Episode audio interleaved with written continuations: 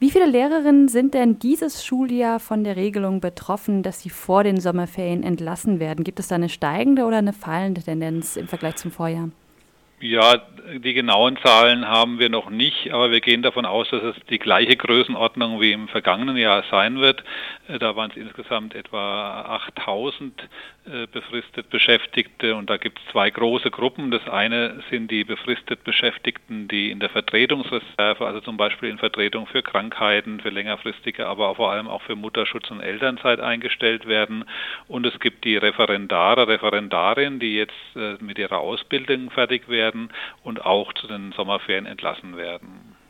Nun kann man ja so ein bisschen vielleicht noch nachvollziehen, dass die Referendare und Referendarinnen in der Logik äh, von äh, Einsparungen, dass da gesagt wird, naja, wir stellen euch dann zum nächsten Schuljahr an. Aber welche Begründungen gibt es denn für das äh, kurzfristige Aussetzen, was ja vielleicht eher ist als eine Entlassung, ähm, von den Verträgen der Lehrer und Lehrerinnen, die dann im nächsten Schuljahr weiter unterrichten sollen auf den gleichen Stellen? Ja, wir finden eigentlich für beide Gruppen, dass sie es verdient hätten, wie bei anderen Arbeitgebern, sage ich mal, auch in der freien Wirtschaft, dass sie ihren Urlaub äh, bezahlt bekommen. Darum geht es ja auch. Ähm, aber äh, tatsächlich ist es so, dass es bei den befristet Beschäftigten nochmal der größere Skandal ist. Das sind Lehrer und Lehrerinnen, die mitten im Schuljahr Vertretung übernehmen müssen, die ohnehin eine sehr schwierige Situation zu stemmen haben und die dann eben äh, ein ganzes Jahr über schwer arbeiten müssen und dann am ersten Ferientag Tag sich äh, gegebenenfalls arbeitslos melden können. Das heißt, da wäre es dringend geboten, dass sich was ändert. Und leider ist es so, dass die Landesregierung sagt, sie hat dafür kein Geld. Das können wir überhaupt nicht nachvollziehen. Äh, Anfang des Jahres, genauer gesagt im März, gab es ja schon mal ähm, mehrere Gespräche zu dem Thema. Da hieß es von Seiten der Landesregierung, es müssten 40 Millionen Euro aufgebracht werden, das sagte die Kultusministerin, ähm, um die Lehrer und Lehrerinnen weiter zu beschäftigen. Sind denn diese Zahlen überhaupt realistisch?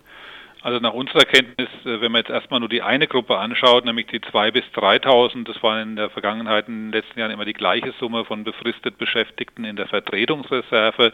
Äh, da ist es nach unseren Kenntnissen auch mit den Zahlen aus dem Kultusministerium eine deutlich geringere Summe von 11 bis 12 Millionen Euro wird damit gerechnet, wenn man denen die Sommerferien bezahlt. Abgesehen davon, dass die Steuereinnahmen sprudeln und wir keinen Grund sehen, gerade bei dieser Gruppe zu sparen, äh, müsste sich die Landesregierung eigentlich auch Gedanken machen, wie sie überhaupt den Lehrernachwuchs in der Zukunft sichern will. Wir haben jetzt schon einen äh, fast schon dramatischen Lehrermangel in den Grundschulen und vor allem bei den Sonderpädagogen.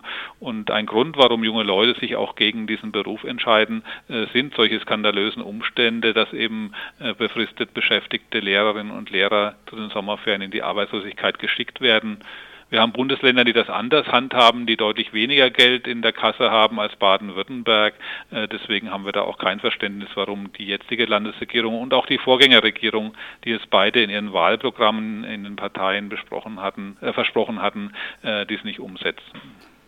Was bedeutet das denn konkret für die betroffenen Lehrerinnen und Lehrer und was bedeutet das für die Schulen tatsächlich? Also wenn jetzt in zwei Wochen beginnen die Sommerferien, wenn jetzt äh, die Leute entlassen werden und dann zum nächsten Schuljahr wieder einsteigen?